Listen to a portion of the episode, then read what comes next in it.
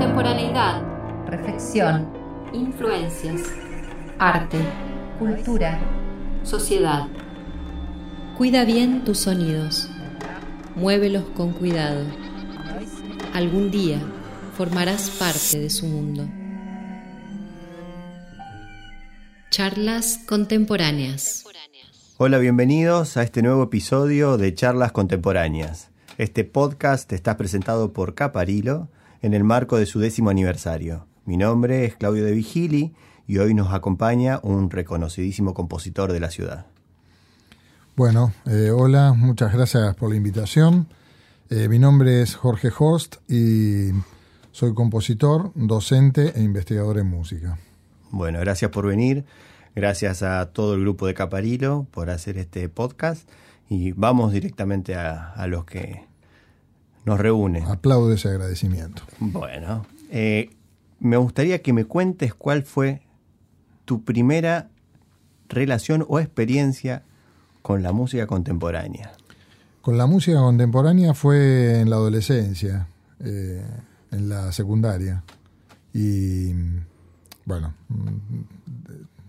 tuvo diversas, eh, diversas aproximaciones. Eh, una pieza que recuerdo haber escuchado que a mí me impresionó mucho fue El canto de los adolescentes de Stockhausen, que era una obra electroacústica, que la pasaron en la materia música en, la clase. En la clase de... En la clase de música del secundario. Del secundario. Sí, y yo quedé particularmente muy impresionado, aunque ya había escuchado hablar de compositores como Stravinsky, etcétera pero este, eso me, me, impresionó mucho.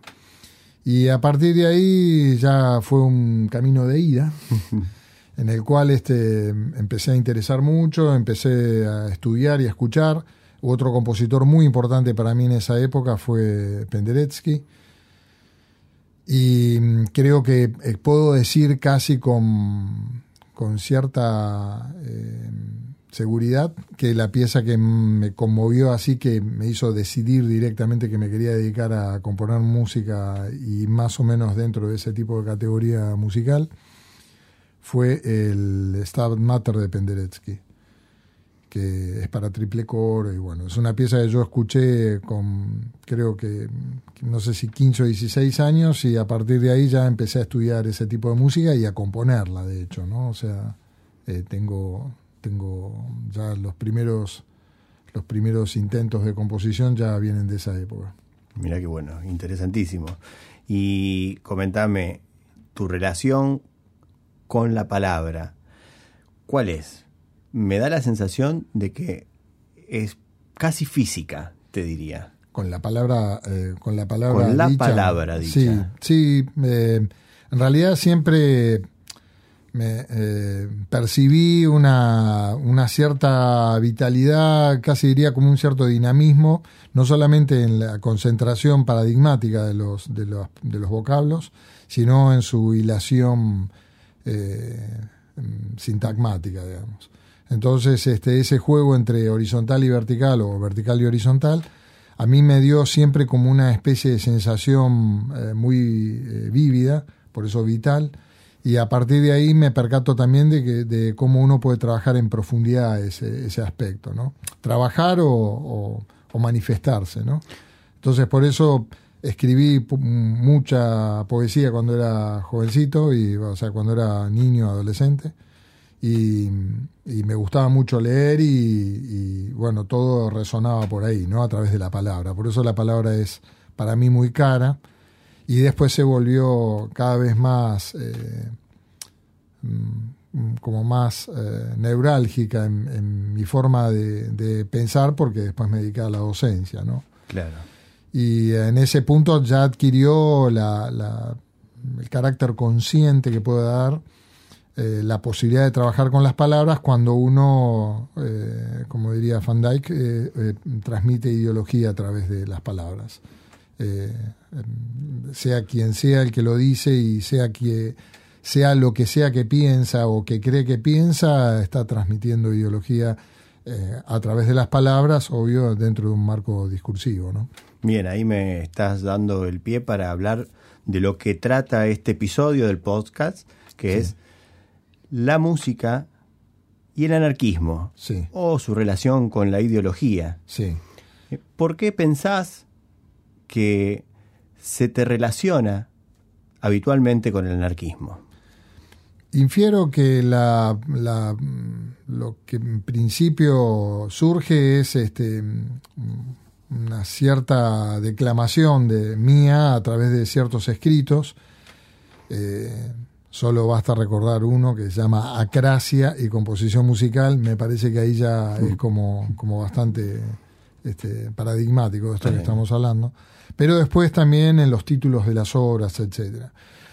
Eh, ah, tiene muchas, mm, como muchas eh, coloraturas este, este aspecto filosófico y a través de lo filosófico en lo estético y a través de lo estético en lo específicamente eh, técnico musical, puesto que mi música o lo que yo he producido, no solamente en mi música, sino en los escritos, eh, abordo una enorme cantidad de temas. Entonces hay un altísimo grado de, convivencia eh, y de integración en- y pluralidad en esos temas, que después eso se traslada a, a mi modus vivendi, digamos, ¿no? O sea, mi modus vivendi es un reflejo de mi modus operandi en la disciplina, ya sea composicional o sea docente. Entonces todos estos aspectos que constelan y estas coloraturas que se, eh, se digamos, se intercalan o se pliegan unas con otras, eh, digamos, este, permiten tener una observación bastante más amplia que solo eh, reducido a lo musical o, o incluso solo a los textos, ¿no? O sea, se percibe casi en todo lo que hago, digamos. Digamos que hay que, que no podemos hablar de un Jorge compositor y un Jorge en la vida cotidiana y un Jorge docente, sino que está atravesado eh, Creo por que todo no. algo que lo una coherencia. Claro, creo que no, o sea, creo que no se puede hablar de, de seres separados, creo que con nadie se puede hablar de eso, pero en mi caso yo por lo menos no me percibo así. Eh, porque hay quienes actualmente Sí. plantean la ideología musical como algo puramente musical que tiene que ver con la estilística musical y no con el pensamiento. Entonces, eh, podríamos decir que eso, ese tipo de pensamientos no te no tiene que ver con tu con, Mm. No con sola- entenderte a vos mismo así. No, no, es verdad, no solamente no tiene que ver, sino que me parece que aunque piensen que está separado, no está separado. O sea, más allá de lo que, de lo que se piense, eh, o mejor dicho, cuando uno piensa, ya sea que solo piensa y se relaciona con el entorno, ya, ya sea yendo a hacer un trámite o, o componiendo o ex- ex- exponiendo una obra en un concierto, ya sea que escriba un artículo o se exprese en una clase, todo eso emana ideología. Cuando, Todo. Cuando recién comentabas de el semiólogo Sí, Dyck hablando sobre la palabra y la ideología. sí. ¿Qué, ¿Qué es lo que te motivó a vos llegar a él o cómo te sentiste eh, empatizado con lo que él dice? Bueno, en realidad fue al revés. En realidad yo ya pensaba todas estas cosas y de repente en la, en la sazón de las lecturas, etcétera, me encuentro con, eh, con la, la postura teórica e ideológica de, de él y a partir de ahí es que eh, festejo esa, esa coincidencia, ¿no? O sea, eh, por eso lo aclaro. No es a partir de él, sino que llego a él justo por, eh, por leer algo que yo ya venía pensando, digamos, con mis con mi delirio, mi forma de pensar, digamos, con mi forma de exponerlo. Claro. Eh, hablando de, de tu relación con la palabra, le escribiste un poema a Luigi Nono, Sí, eh, la, eh, es, es cierto. que lo- circuló. Sí, que es, circuló una, bastante. es un escrito que se publicó y se publicó contemporáneamente cuando lo escribí. Eh, lo escribí mm, muy sentido y motivado por la, la muerte reciente de Luigi Nono, que fue en 1990. Y a partir de ese escrito, este, yo puedo decir y manifestar que hay como una, mm, eh, digamos, como una convivencia ahí también de aspectos que tienen que ver con lo poético, pero porque el formato parece que es un poema, no digo que parece, digamos, Mm. pero también es un escrito que eh, más allá de su carácter poemático tiene eh, eh, guiños o nociones que están relacionadas con lo técnico, con lo estético, con lo, con lo específicamente musical. O sea que no es simplemente, porque no es que sea simple, pero no es un poema eh, en términos solamente formales, sino que también contiene un carácter ensayístico ese poema. Es una especie de, de híbrido, de mixtura rara, digamos, Claro. la cual siempre me gustó trabajar. Y aparte, bueno, yo trayéndolo a colación por el hecho de que Luigi Nono es un compositor donde su obra está totalmente ligado no solamente a su aspecto personal, sino también a lo social, a su compromiso. Sí. A lo mejor, no sé si, no desde el anarquismo específicamente, pero sí desde el compromiso social y, por decirlo a un punto de vista eh, de izquierda, por decir, Sí. no de derecha, o sea, Sí, en contraposición. a- Absolutamente a la no derecha. derecha. es verdad eso, sí. Bueno, a mí Luigi Nono, eh, para mí fue como una especie de luminaria, fue uno de los compositores que, lo- eh, que también lo, lo, abordé y lo estudié desde muy joven, ya con 16 años, 16 y 17, yo ya leía escritos y, y, mm, propuestas de él y a partir de ahí yo este, pude mm, eh, digamos, percatarme de cómo resonaba en mí muchas de las cosas que tenían que ver con el- la cuestión social y el compromiso y todo eso. Por eso cuando se trata de anarquismo también, eh, son, son motes, ¿no? O sea, son etiquetas, no lo digo en un sentido malo, lo digo en un sentido más bien tirando hacia lo filosófico, como algo nominalista, si se quiere. Eh, son palabras o vocablos que se busca generalmente para, mm, como, como buen hiperónimo, lograr mm, meter debajo su, su área de influencia todo lo que tenga que ver con determinadas cualidades o aspectos. Entonces, este, por eso lo acepto como, digamos, como palabra, como un archilexema, como una palabra que está arriba y que puede funcionar como, como eh, ca- catalizante de otras. Pero bueno, mm, uno es lo que es a partir de esas cosas que hace y en esa, en esa escritura, ya sea musical o, a través de textos, uno pueda mm, eh, mm, manifestar una cierta apertura, que eso es lo que más me interesa como cualidad y que tiene que ver con, con más bien ser libertario.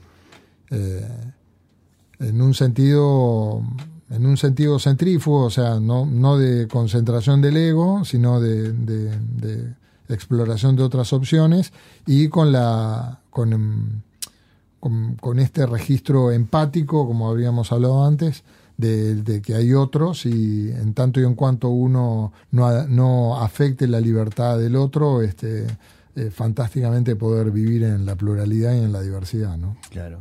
Eh, recién dijiste eh, hiperbólico, utilizaste No. la- eh, perdón. No dije hiperbólico, Hiper, eh, no, era una, una, una Ah, categoría. hiperónimo. hiperónimo, una Sí. categoría de la retórica. Sí. Hiperónimo. también es habitual escuchar en voz la palabra transgresión. Sí. Sabemos que te consideras un compositor heterodoxo y, y- y un montón de... sa- Sabemos que reflexionás mucho sobre, sobre lo que vos haces. ¿Qué sería Jorge Horst componiendo de manera heterodoxa y si de alguna manera la ideología se trasluce a través de la música o necesita la palabra? Eh, no, mm, primero que hay múltiples variantes, pero ya la propia enunciación ya contiene la respuesta, porque, al, eh, como decíamos, al, al interesarme por todo y por muchas cosas, este, y al estar todas involucradas cual retícula eh, en lo que yo hago, ya sea, en- ya sea en un texto, texto escrito, o ya sea una composición, ya sea en algo sonoro, eh, ya ahí se ve esa, esa postura de tipo ideológica, digamos, hay una apertura en todos los niveles ahí, o sea, es, es previa a la producción de cualquier cosa, digamos, o sea, está en, está en mí ser así, y entonces, por eso mis intereses son tan variados, aunque el tamiz eh, por el que pasa eso sigo siendo eh, yo, digamos, ¿no? O sea, pero eh, el hecho de que escriba una obra que tenga que ver con, eh, con la plástica o el hecho de que escriba una obra que tenga que ver con los pueblos originarios o, o que tenga que ver con, con Mozart, eh, no, no, importa, eh, digamos, importa porque eh, es lo que me conmueve a mí, pero eh, se puede ver que es altamente variada las, las cosas que me interesan, pero lo que sí aúna eh, y cataliza, como dije antes, un poco todo, es que soy yo el que está aplicando, yo vengo a ser como el tamiz, el tamiz por donde pasa la criba, por donde uh -huh. pasan todos estos rasgos. Entonces eso hace que, que claro, que, que, tenga rasgos específicos. Que digamos, ciertas ¿no? elecciones que tienen que ver con... Sí, sí, con o que, me identifiquen además, ¿no? O sea, se, se, puede identificar porque pasaron por ese tamiz, porque es una persona, no es un, no es un grupo de, de cientos de personas las que... Muy interesante lo que nos está comentando acá Jorge Gracias. Horst en este podcast. Recordá que si te gusta lo que estás escuchando o te interesa, podés seguirnos en nuestros canales digitales como Spotify, YouTube o Apple Podcast.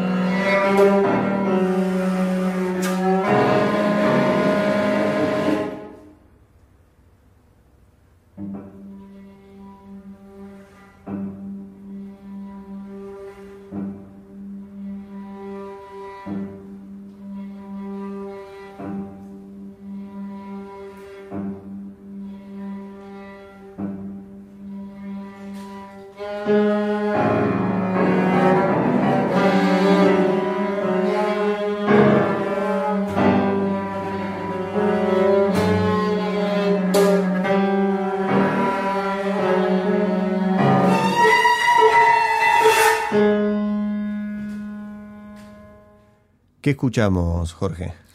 Bueno, eh, acabamos de escuchar el comienzo eh, de una pieza mía de cámara eh, para quinteto, violín, cello, flauta contralto, clarinete bajo y piano. La pieza se llama Herético Furor, la compuse en 1998 y la revisé en el 2001 eh, aclaro estas dos fechas porque hay como un eh, tiene una importancia eh, temporal en cuanto a la construcción. fue estrenada por el quinteto, en, estrenada y encargada especialmente por ellos, por el quinteto SEAMC de Buenos Aires, y se estrenó en el, en el espacio del CTC del Teatro Colón, el Centro de Experimentación de Música Contemporánea, en el 2001. La pieza, la, versión de esta pieza que se escucha ahora es, o que se acaba de escuchar el comienzo, es del Quinteto Sonorama eh, y está dirigida por Federico Gariglio. Increíble, seguimos escuchando un poco más de Herético Furor de Jorge Horst.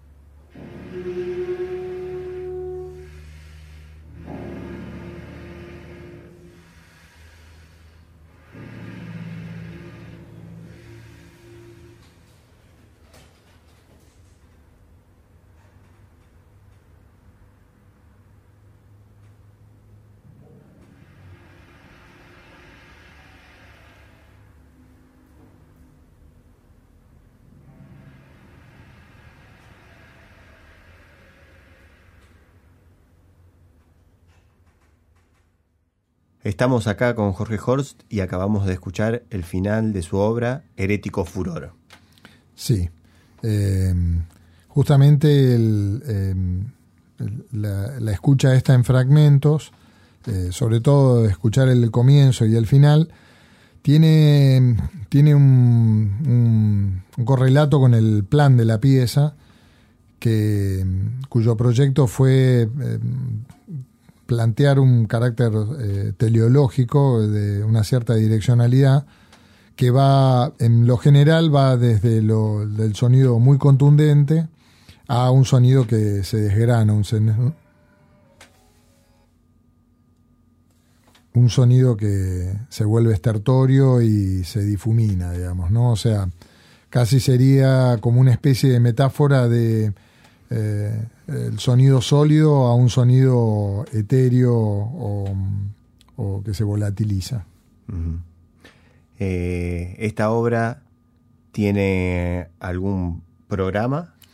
Bueno, programa es una palabra fuerte, está buena eh, y en general yo creo que todas las obras tienen un uh -huh. programa. Eh, Claro que no en el sentido de lo que se habló siempre, sobre todo en el siglo XIX, de la música programática, pero que cuenta una historia o algo así. Pero como considero que cualquier eh, intención musical o cualquier eh, pieza que uno construye o compone o, o plantea, generalmente tiene una, un carácter orgánico y vital que para mí este, de alguna manera responden a un programa, digamos, aunque, aunque no cuente una historia supuestamente. Digamos, ¿Y en este ¿no? caso?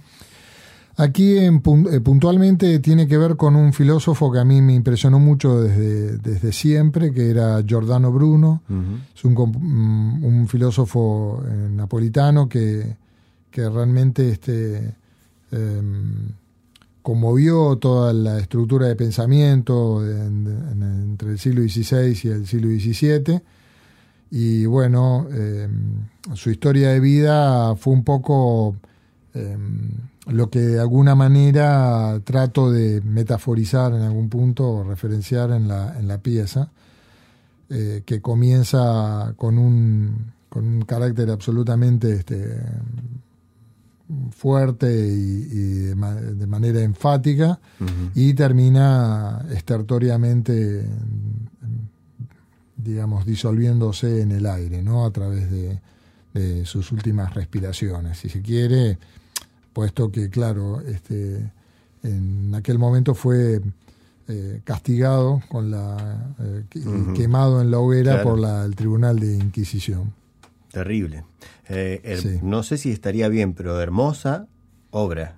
Bueno, gracias. Hermosa sí, porque obra. bueno, son sonidos, así que. Pero claro, lo que la lo que la motivó fue una, una cosa muy terrible. Pero el, el tema de de lo que estamos hablando siempre, ¿no? Esta, esta cuestión de cuando una pieza o cuando una música, eh, cuando algo terrible de la vida eh, pueda tener un carácter estético.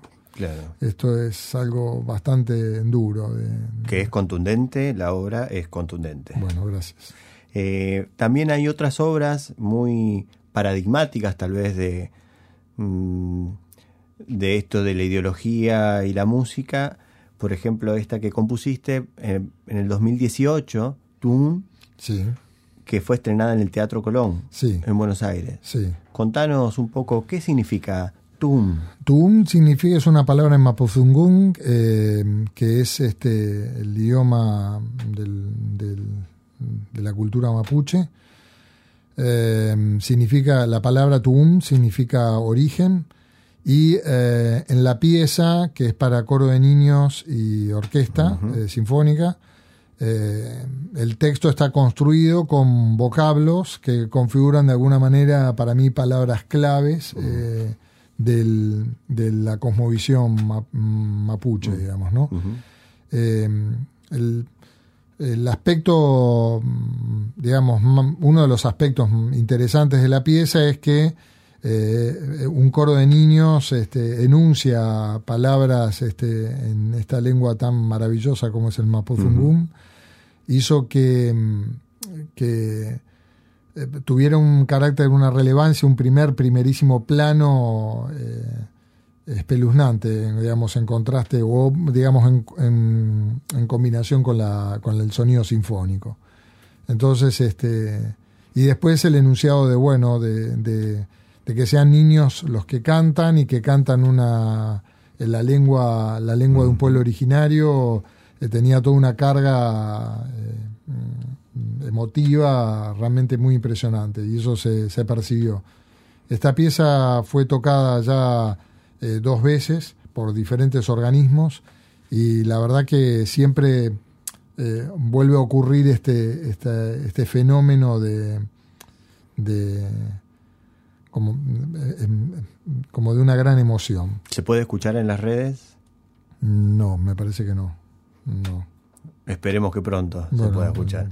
Hablando de lo que se puede escuchar, ¿qué pensás que qué recomendás escuchar o qué pensás que hay que escuchar o que de- qué, qué te dirías a vos mismo? Voy a escuchar Bueno, Tal de- le- en, en realidad yo le diría a, la- a otros, si me pregunta, es que escuche lo que, lo que quiera.